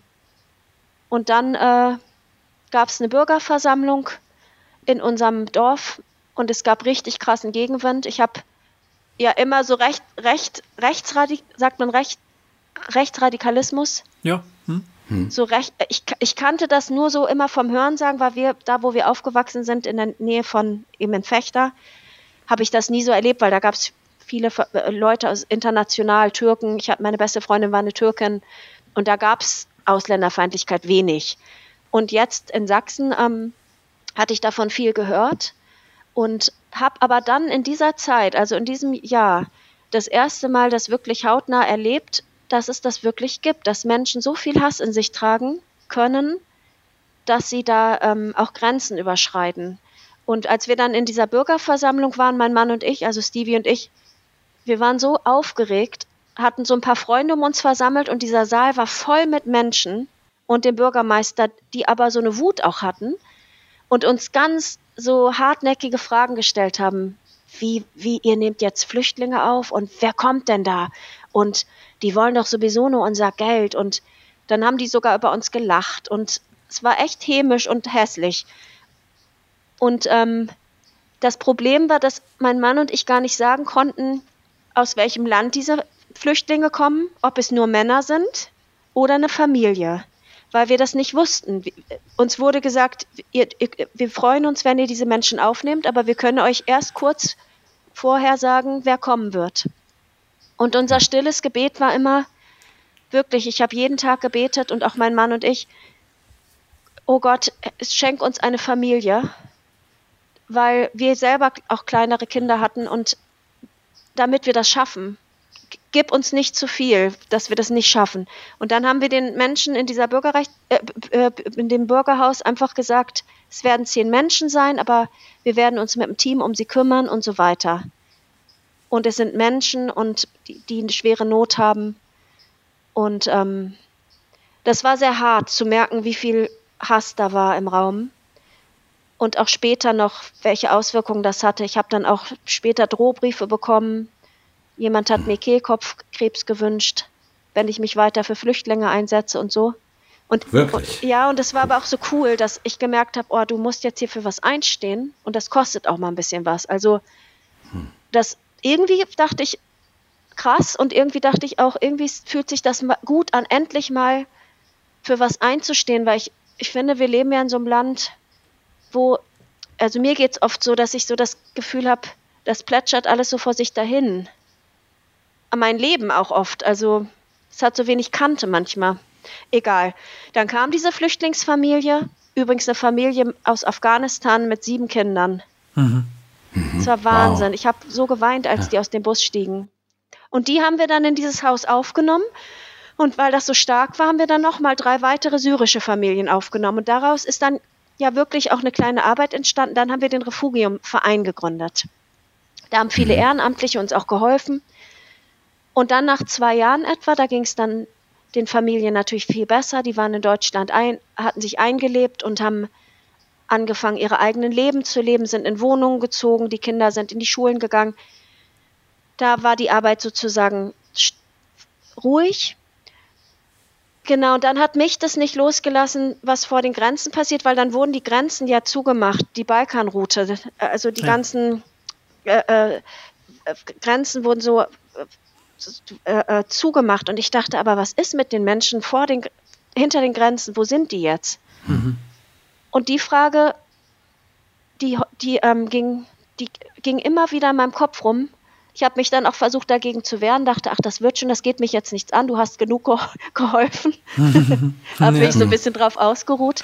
Hätte ich auch gemacht. Ja. Boah, und dann habe ich so geweint immer, ne? Und dann hat Gott irgendwann zu mir gesagt, also ich, ich sage, ich glaube, es ist Gott war, ähm, Sarah, ähm, so in der Richtung, du kannst hier tausende von Tränen vergießen, aber du kannst auch was tun. Tu doch einfach was. Und dann habe ich das Stevie gesagt und meinte, was soll ich denn tun? Dann meinte er, Sarah, du weißt, du hast alle Freiheit, ich ka- kann mich um die Kids kümmern, mach, was du willst, ich setze dich frei. Und dann habe ich eine Freundin angerufen, die mal bei einem Konzert war, die ich ein bisschen strange fand, weil die war so voll, ähm, die hat nur von Gott geredet und davon, wie sie in Flüchtlingslagern ähm, Frauen in der, auf, äh, im Balkan irgendwo, ich weiß gar nicht mehr, wo das war, die ganze Zeit umarmt hat und den Essen gebracht hat. Und ich konnte diese verrückte Frau nicht vergessen. Dann habe hab ich sie angerufen, habe zu ihr gesagt, Isa, ich wollte dich mal fragen, wie du das machst, da so in die Flüchtlingslager gehen. Kannst du mir was erzählen? Dann meinte sie, du, ich kann dir viel erzählen, wir können auch zusammen in ein Flüchtlingslager gehen. Und dann haben wir ganz relativ zügig einen Flug nach ähm, Griechenland gebucht und dort ein Lager ausfindig gemacht, ein kurdisches Flüchtlingscamp, was von der Regierung nicht unterstützt wurde und völlig kaputt gelebt haben in unvorstellbaren Zuständen.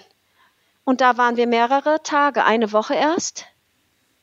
Und dann haben wir so starke Sachen da erlebt, so viele Frauen, die uns ihr Leid geklagt haben und für die wir dann einkaufen konnten und so weiter.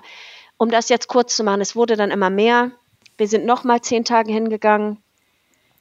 Und irgendwann wurde das wieder, dieses, diese drängende Stimme, in, hatte ich wieder, ähm, was ist denn mit den Kindern in Syrien, die zurückgeblieben sind? Weil du hast jetzt die besucht, die es geschafft haben nach Europa, aber wo sind die, die es nicht geschafft haben? Und dann ist die Arbeit in Syrien entstanden. Und das ist eigentlich das eigentliche Refugium jetzt. weil das läuft nicht immer über den Verein gerade, weil das ist Kriegsgebiet und das ist für uns nicht machbar. Und das Refugium ist eine, eine kleine Arbeit in Syrien, in Idlib und in Damaskus. Und da kümmert ihr euch oder die, die Leute, die da für euch arbeiten, die kümmern sich um Mhm. Familien. Ich habe gelesen, Witwen, ganz schön viele Kinder äh, werden da mit Essen Ja. versorgt, mit, mit Wärme. Richtig.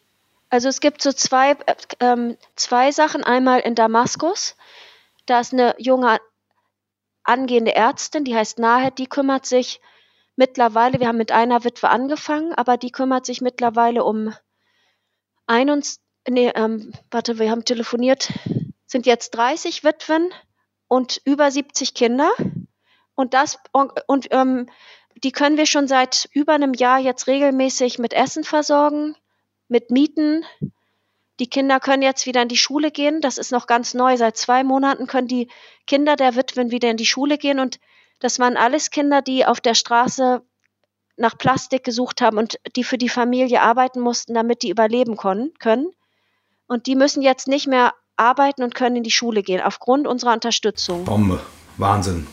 Echt. Und, und in Idlib, das ist so krass, in Idlib habe ich heute erst wieder Mohammed, und das sind zwei Familien, ne? Nahed arbeitet in Damaskus mit ihrer Mama, ihrer Schwester und ihrem Bruder zusammen. Auch versteckt ist das ein bisschen, weil das darf die Regierung gar nicht mitkriegen, sonst, die haben ihren Vater auch umgebracht. Das ist eine ganz krasse Arbeit.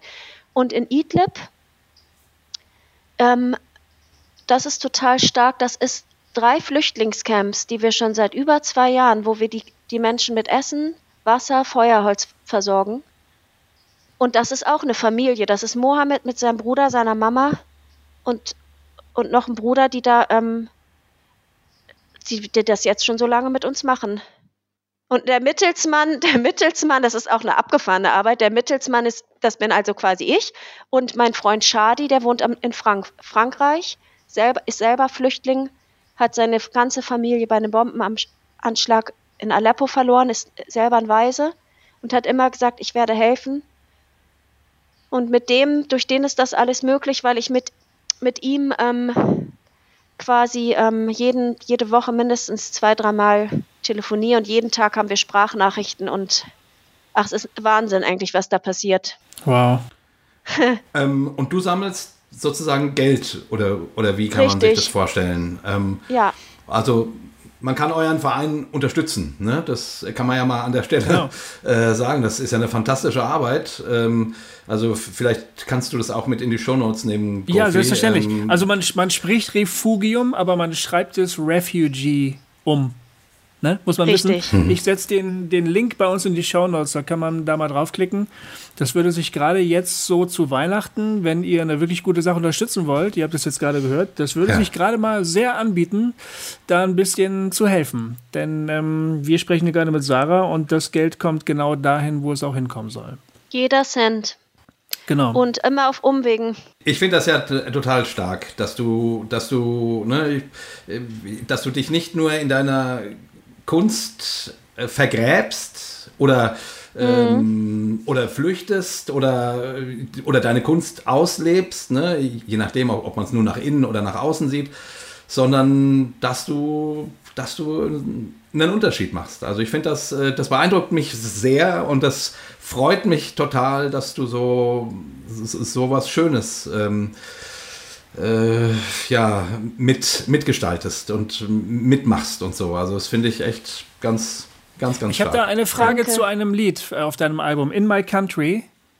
Ja. Genau. Ne? Das da wäre jetzt hört auch man meine doch nächste Frage arabische gewesen. Stimmen, oder? Ist das so? Wen, wen hört man da? Äh, zwischendurch hört man äh, Sätze, die man nicht ja, versteht. Schön, dass du das fragst. Man hört am Anfang, äh, es ist das Nevros. Nevros habe ich in Griechenland in dem kurdischen Flüchtlingscamp kennengelernt. Okay. Und das war, Lied, was sie am Anfang singt, war das, was sie mir da in dem Flüchtlingscamp vorgesungen hat. Ha, wow. Das handelt von ihrem Sohn, der ihr mit 16 Jahren von Rebellen gekidnappt wurde. Und nach zwei Jahren plötzlich wieder vor ihrer Haustür stand.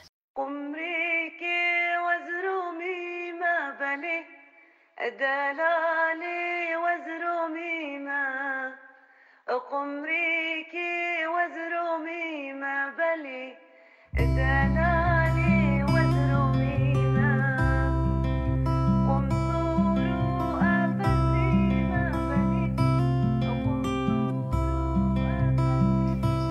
Und die hat es nach Deutschland geschafft, weil wir, ähm, mein Mann und ich, äh, über Google Translate, als sie, sie musste ja dann aus Griechenland, aus diesem Camp weiter, ist sie weiter geflüchtet. Und dann ist sie irgendwann in kroatischen Wäldern halb verhungert, ist sie, ähm, hat sie uns immer wieder geschrieben. Und wir konnten ihr irgendwie dann auch bei der Flucht helfen, weil wir immer wieder kleine Geldsummen ihr geschickt haben, sodass sie das geschafft hat. Wow. Und die hat sich über die Grenze geschlichen und jetzt ist sie in Deutschland. Sie hat auch die, äh, äh, ähm, hat Asyl bekommen. Eine ganz, also eine ganz abgefahrene Geschichte, die würde ich gerne noch mal irgendwann euch im Detail erzählen, wenn wir Zeit haben. Aber die, sie, das war mir so eine Ehre, weil sie singt am Anfang kurze Phrasen auf Kurdisch und in der Mitte der, der Mann, der spricht auf Arabisch.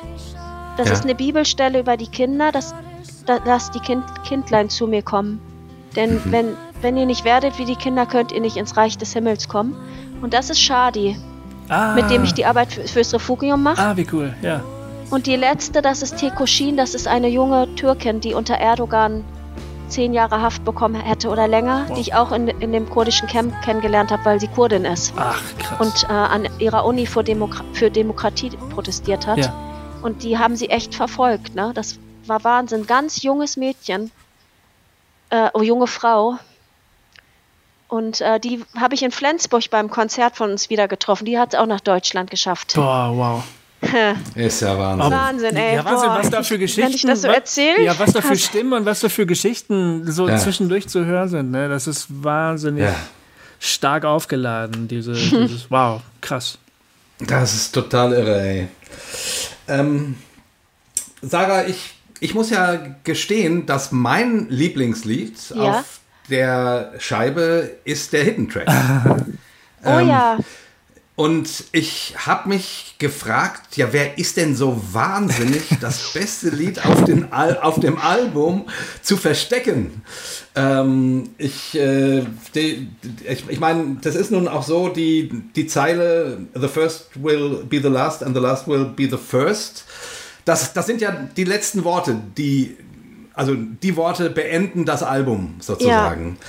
Ähm, und die bedeuten mir sehr, sehr viel. Also das sind Worte, ähm, also ich, äh, ich werde jetzt schon, ich, ich kriege jetzt schon quasi wieder eine bisschen gebrochene Stimme, weil, weil, die, weil die für mich irgendwie äh, den, den Inbegriff der christlichen Hoffnung ausdrücken, dass es irgendwann einen Tag geben wird, wo die Letzten tatsächlich die Ersten sein werden. Und die Ersten, wir alle, können uns hinten anstellen. Und das ist auch richtig so, das ist gut so. Und die Letzten werden dann eines Tages, werden sie die Ersten sein. So. Ja, so ist und, es. Und das berührt mich sehr. ähm, Und ich, ich finde, das hat auch so eine wundervolle Melodie. Ne? Das ging bei mir sofort rein. Und dann habe ich gedacht, irgendwie, also, ähm, ne, ich, äh, der Gofi hat ja vorhin gesagt, ich, ich erkläre den Leuten immer, was sie mit ihrer CD äh, ausdrücken wollen. ähm, äh, da kommst du jetzt auch nicht drum, drum rum. Aber so mein Gefühl war, ja, okay, die, die versteckt den besten Song. Und, und, und der Song geht aber genau darum. Nämlich, Stimmt. dass, der fasst dass, die alles Vers- zusammen. dass die Versteckten ans Licht kommen, sozusagen. Genau, genau. Und, äh, und dann habe ich gedacht, also wie gesagt, äh, Das ist genau der Punkt, deshalb ist er der Hidden Track, weil ich weiß, das ist ein Lied, du, das hörst du ja nur, wenn du die CD ganz bis zum Ende hörst. Wenn du wirklich zugehört hast, dann ist das sozusagen die Belohnung. Und der, das Lied ist interessant, dass du das ansprichst, weil das ist ein Lied, ähm, das ist das älteste vom Album.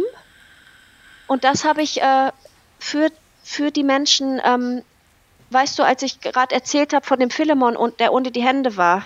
ja. Ähm, das war ja in Tel Aviv. Da hatte meine Freundin mich, die wohnte in Tel Aviv und ich war noch in Deutschland und die hatte mich angerufen und hat gesagt, Sarah, wenn du nach, weil ich war auf ein Festival nach Bethlehem eingeladen.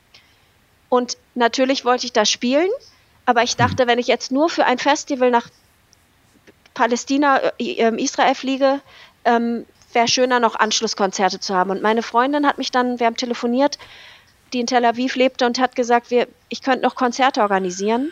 Und du musst mir einen Gefallen tun, du mu- musst für meine Freunde aus ähm, Eritrea spielen. Und wir müssen für die noch ein großes äh, äh, ähm, Benefizkonzert machen.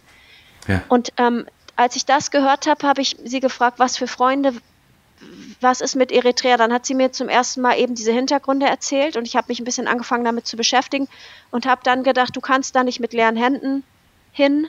Du, ich möchte diesen, Lied, äh, diesen Menschen ein Lied mitbringen. Und da habe ich ihnen dieses Lied geschrieben. Und das hatte ich aber schon viel früher geschrieben. Das habe ich wiedergefunden auf meinem Diktiergerät und dachte, was ist denn das? Und dann habe ich das zu Ende geschrieben. Und dieses Lied hat so eine ganz, ähm, das hat nicht nur dort die Menschen so bewegt, sondern auch ähm, in Indien, als wir es für äh, Mädchen gesungen, habe ich das gesungen, da war Johannes Falk auch dabei. Und ähm, da hatte ich gar nicht vor, was zu singen. Wir haben da nämlich mit der Menschenrechtsorganisation IGM, waren ganz junge Mädchen in so einem Mädchenhaus. Es waren echt einige. Und ähm, dann sagte plötzlich der ähm, Daniel und Dietmar, die das da organisieren, wollt ihr nicht doch was singen? Und ich hatte vorher gedacht, ich gehe mit, um einfach mir die Arbeit anzugucken. Und dann war aber irgendwie so der Moment. Und dann hat Johannes erst ein Lied gesungen und dann saß ich so neben ihm in so einem Kreis und die Mädchen, also die Mädchen saßen im Kreis um uns und wir saßen auf dem Boden. Und dann habe ich dieses einfache Lied gespielt. Und auf einmal fingen die Mädchen an zu weinen. Und ich dachte, verstehen die denn Englisch? Und ich glaube, dass viele gar kein Englisch verstanden haben, aber das war wie, als wenn einmal der Himmel aufgeht und die Mädchen haben so geweint. Und wir haben echt die in die Arme genommen und diese Erzieherin, die da schon seit Jahren arbeitet, die meinte, das wäre noch nie passiert, dass, dass da so eine emotionale Freisetzung bei den Mädchen passiert wäre. Und das ist wieder das, ne?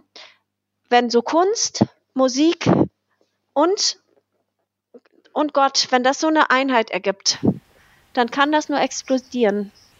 Ja, das ist wirklich, wirklich wundervoll. Ich, äh, ich feiere immer, wenn äh, im letzten Drittel dann das Akkordeon einsetzt. Ähm, Das ist total schön. Überhaupt äh, freue ich mich gerade über die Instrumente, die man ja weniger hört. Ne? Ich habe vorhin, äh, also jetzt nicht bei dem Song, aber habe die, ähm, ähm, hab das Banjo erwähnt. Aber, aber gerade auch Akkordeon setzt ihr auf der äh, Platte jetzt nicht ständig, aber, aber immer total schön ein. Das, ähm, das hat mich äh, ich mag Akkordeon. Ähm, man denkt ja bei Akkordeon immer an Schifferklavier und irgendwie so. äh, aber äh, so, so wie ihr das ähm, setzt und gerade bei der Nummer, ach, das ist wirklich, wirklich wunderschön, Sarah. Also das, Danke, das ähm, freut mich sehr. Ja. Schön, dass dich das so berührt und Ja. das ist für mich auch eines der tiefsten Lieder und es freut mich, dass du das auch so empfindest. Und dass du es überhaupt gefunden hast, Jay, das ist auch ganz toll. Ja, Ja, man kann es nicht einfach anwählen. Ja. Äh, sondern Nee, man, stimmt. man muss, wenn man es, äh, also wenn, dann muss man quasi vom letzten Stück äh, nach vorne spulen, bis es dann irgendwann endlich kommt. Das ist halt ein Hidden Track, ja. Ähm, wie gesagt, also ich, ich weiß nicht, ob das kommerziell gedacht klug war, aber künstlerisch gedacht ist es wundervoll. das Ähm, war ich ja noch nie kommerziell. Darüber haben wir heute ja irgendwie zur Genüge gesprochen, du, dass du wirklich den Weg ähm, zur eher zur künstlerischen Spiritualität, nenne ich das jetzt mal, gewählt hast, als irgendwie zur künstlerischen Wirtschaftlichkeit. Das ist ja Kommerzialität, ja. Das ist ja, Ja. durchaus eine Spannung, in der man als Künstlerin so steht, dass man ja, wenn man sich freiberuflich macht, dann eben auch plötzlich Unternehmerin geworden ist und äh, irgendwie damit umgehen muss. Ne? Und ich finde das ganz stark, Ja. dass du den Mut gehabt hast, einfach diese Schwerpunktsetzung zu wählen. Ja. Ja, genau, das ist wirklich toll. Wie, wie ist es denn? Darf man fragen, kannst du denn von der Musik, äh, von dem ganzen Scheiß leben? Also, Ja, weißt du, das mehr besser als sonst. Also ja, jetzt natürlich ist gerade eine, eine komische Zeit mit den Ja. ganzen Pausen und so. Da hatten wir aber zwischendurch dann auch Fördergelder bekommen.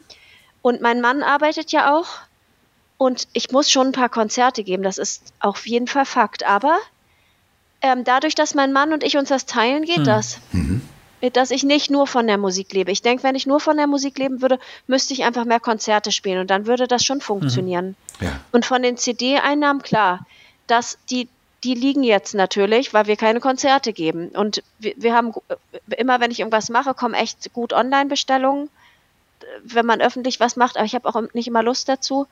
Und ich denke, ich bin da irgendwie so ein bisschen tiefenentspannt. Ich denke so, die, das wird ist eh ein für mich ist das so ein Stück, so ein Lebenswerk, jedes Album. Deshalb dauert das manchmal auch ein bisschen.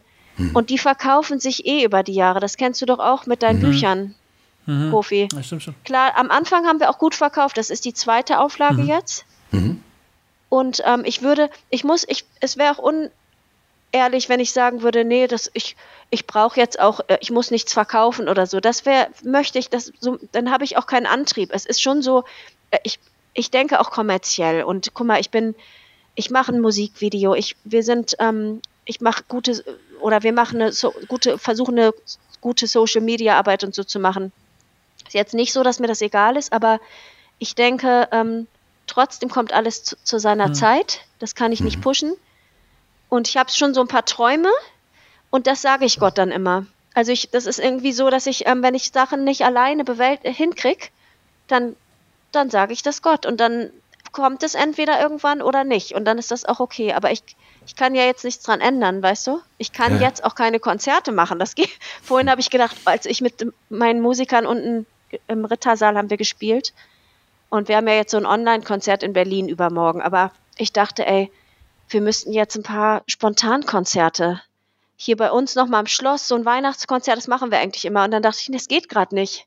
Du kannst jetzt hier in Sachsen kein Konzert, das erlaubt keiner. Und das ist schon krass, wenn einem so die Hände gebunden sind. Aber was will man machen, ne? Ja, ja.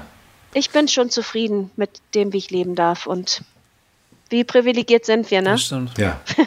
Das ist Wahnsinn. Ja. Auch wie reich sind Das wir. stimmt, also ja, das stimmt. ähm, dann, wenn ich, selbst wenn ich meine Miete im Verzug wäre, was ich Gott sei Dank nicht bin, aber wenn das Ko- Konto mal Minus Mhm. ist, was schon auch mal passieren kann, dann ist das auch nicht so schlimm, Mhm. oder? Also,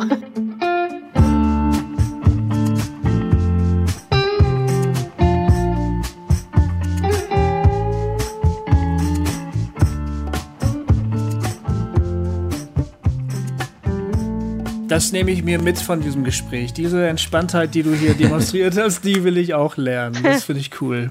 war schön. Ja, wir müssen zum Schluss kommen. Jay, du hast bestimmt noch irgendwas. ja, ich hätte noch einen Song, über den ich gerne Lass uns das zum Abschluss- möchte. Ich versuch's kurz Ja. zu machen. Das Ja. ist immerhin die Single. Also das ist immerhin die Single und, das, äh, und, und den einzigen Song, den man auf Spotify hören kann. Genau. Äh, Light Oh Light ähm, äh, heißt der. Das ist im Grunde, das, also ich meine, ist es ein Adventssong? Also zumindest habe ich gedacht, ihr habt den ja jetzt auch, auch dann irgendwie so veröffentlicht und irgendwie äh, ist, habe ich gedacht, ja, das, das ist wohl ein Adventssong. Da habe ich gar nicht drüber nachgedacht. Ich, ich, Wirklich? das ist einfach, wir haben das nicht früher fertig gekriegt, das Video, und deshalb ist es jetzt auf diesen Monat gefallen. Aber als wir das dann veröffentlicht haben, haben wir gemerkt, dass das total gut in diese, echt in diese Zeit und Atmosphäre passt. ja. You shine for the beggar in dark empty streets. You shine for the woman whose health her body while her soul bleeds. Total, habe ich gedacht. Also habe ich das Feedback ist so, dass ganz viele mir schreiben, dass sie das so ähm, in dieser Zeit, dass sie das so passend für, für ihre und diese Zeit finden. Ja. Da habe ich noch eine inhaltliche Frage. Ähm, du, du singst ja quasi, äh, also du besingst das Licht, was immer das auch gemeint ist, kommen wir gleich zu vielleicht. Und dann singst du, You shine for the beggar in dark empty streets. You shine for the woman who sells her body while her soul bleeds. Also Ja. du, du besingst das Licht, was was den Menschen, die gerade eine schwierige Si- Lebenssituation haben, was für die scheint.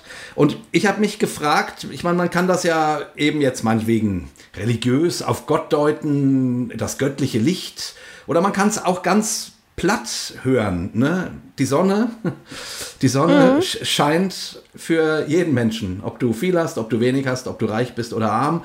Ähm, und eben auch für jeden Menschen, der in einer ganz, ganz schwierigen Situation ist, scheint die Sonne. Und irgendwie habe ich gedacht, ja, ich, also wahrscheinlich kann man das auf beide Weisen hören. Und dann habe ich mich aber gefragt, ja, aber die Sonne macht zwar irgendwie ein bisschen warm und vielleicht macht auch der Gedanke, dass, dass, dass das göttliche Licht für denjenigen da ist, irgendwas gibt Hoffnung, aber das ändert ja noch nichts. Und, und in mir, äh, und ich meine, äh, ich traue mich das gar nicht äh, zu fragen, nachdem du jetzt erzählt hast, was du ja nun alles für solche Menschen tust. Aber ich habe mich gefragt, ähm, reicht das, wenn ein Licht für den Bettler scheint? Oder braucht es nicht auch Hände, die dem Bettler Brot bringen und ihn streicheln? Und braucht es nicht äh, eine Stimme, die äh, irgendwie was Ermutigendes zu der Frau sagt, die deren, Sohn, äh, deren Seele blutet? Absolut. Ich finde diese Frage super gut und ich ähm, habe mich das selber gefragt, als ich das Lied geschrieben habe. Und ähm, ich finde das sehr, eine sehr, sehr gute ähm, Frage. Aber es ist sehr stark, weil die, die Antwort hatte ich jetzt, ähm, es gibt für mich verschiedene Antworten, aber eine, die kam jetzt vorgestern, da hat mir ein Mädchen eine ganz lange Sprachnachricht gesprochen über jemanden, hatte sie die Nummer bekommen irgendwie äh, und hat einfach nur gesagt, ich, sie hört das Lied Leid oh Leid, würde sie jetzt in Dauerschleife hören, weil sie das so bewegen würde. Und sie würde sie diese ganzen Situationen, die sie da ähm, sieht, so kennen. Und heute wäre sie wieder an einem Obdachlosen vorbeigegangen und dann hat sie dieses Lied gehört, You Shine for the Beggar. Und da hat sie sich zu diesem Beggar, zu dem Bettler runtergebeugt und hat gesagt, was kann ich für dich tun? Ach, wie schön. Und wenn man das so sieht, weißt du, du, Mhm. du scheinst. Ja. Auch eine Frau, die ihren Körper verkauft, während ihre Seele blutet, hat trotzdem Seiten, wo sie scheint. Ja. Und diese Schönheit. Und das Ganze ist natürlich, für mich ist das Leid das Licht der Welt. Das ist Jesus für mich. Und da gibt es für mich auch kein Drumrumreden. Weil Jesus ist das Licht der Welt, aber er wurde geschlagen. Er war total kaputt auch gemacht, sollte er werden von den Menschen. Und er war bei den Schwachen und bei den Aussätzigen. Und sein Licht hat, nicht alle haben das Licht gesehen, aber diese Souveränität des Lichtes breitet sich auch in so kleine Fugen und in die tiefsten Kerker kann das sich ausbreiten. Licht hat so eine wahnsinnige Kraft.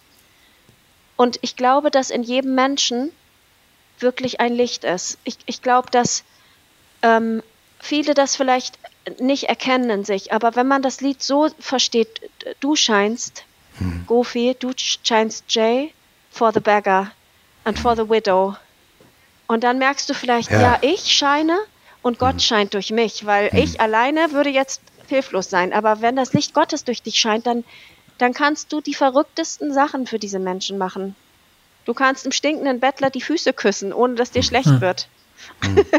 Habe ich mal nicht versucht, aber so nah dran. Aber dann, ja, Ja, egal. ist im Moment ganz schwer vorzustellen für mich. Aber, ja.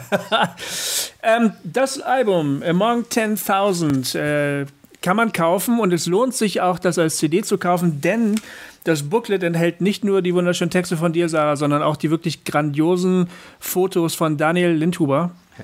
Der ein, äh, Ja. Daniel, falls du zuhörst, vielleicht, du bist ein fantastischer Fotograf. Ähm, schon allein für die Fotos lohnt es sich, die Platte zu kaufen, aber natürlich auch für die Musik. Aber nicht nur. Ähm, ja, das lohnt sich, dieses, dieses Album zu kaufen und äh, das nicht nur zu streamen, sondern auch wirklich zu besitzen. Vielen Dank für das schöne Gespräch mit euch. Ey, vielen Dank dir, dass du dir so viel Zeit genommen hast. Das war wirklich Ja. ziemlich toll. Das äh, habe ich, hab ich sehr genossen. ich auch. Und vielen Dank für die, für die Tiefe an, und dass du uns an so vielen intensiven Dingen teilhaben lass, lässt. Das war wirklich schön. Hm. Und zwar überhaupt, es war total schön, mal wieder mit dir zu sprechen, Sarah. Danke. Also, äh, und sich nicht nur aus der Ferne äh, zu beobachten, so irgendwie, sondern das war richtig, richtig, richtig schön. Ja, ihr lieben HörerInnen, ähm, das war ein richtig, richtig tolles Gespräch mit der Sarah. Und ähm, schön, dass ihr dabei wart und wir hoffen, ihr hattet auch so, auch ihr konntet, ihr, ihr konntet das so mitfiebern. Und jetzt kommt Weihnachten und wir hören uns erst im nächsten Jahr wieder. Wir wünschen euch natürlich total schöne Weihnachten und einen guten Rutsch und ähm, dass ihr Cobains Erben dann auch wieder weiter treu bleibt. Empfehlt uns doch bitte weiter. Irgendwie wäre das schön, wenn noch ein paar mehr Leute ähm, und diesen Podcast ähm, kennenlernen würden und so ein schönes Gespräch wie das mit der Sarah ähm, sich zu Gemüte führen könnten. Also teilt die Sendung, empfehlt uns, gebt uns eine Review auf iTunes oder so. Das hilft uns. Gut, und bevor wir euch verabschieden, frage ich, wie immer, Goofy, Sarah, was sagen wir dem Tod? Nicht heute. Wo ist dein Stachel? Ich Okay. habe Hass auf den Tod gerade, weil meine Freundin hat Krebs und das nervt mich so. Und Oh, da, oh, ja. kann ihr nichts anhaben. So, und jetzt los, Leute. Erben. Okay. Bis Mach's bald. gut. Pop, Vielen Dank. Kunst und den Sinn des Lebens.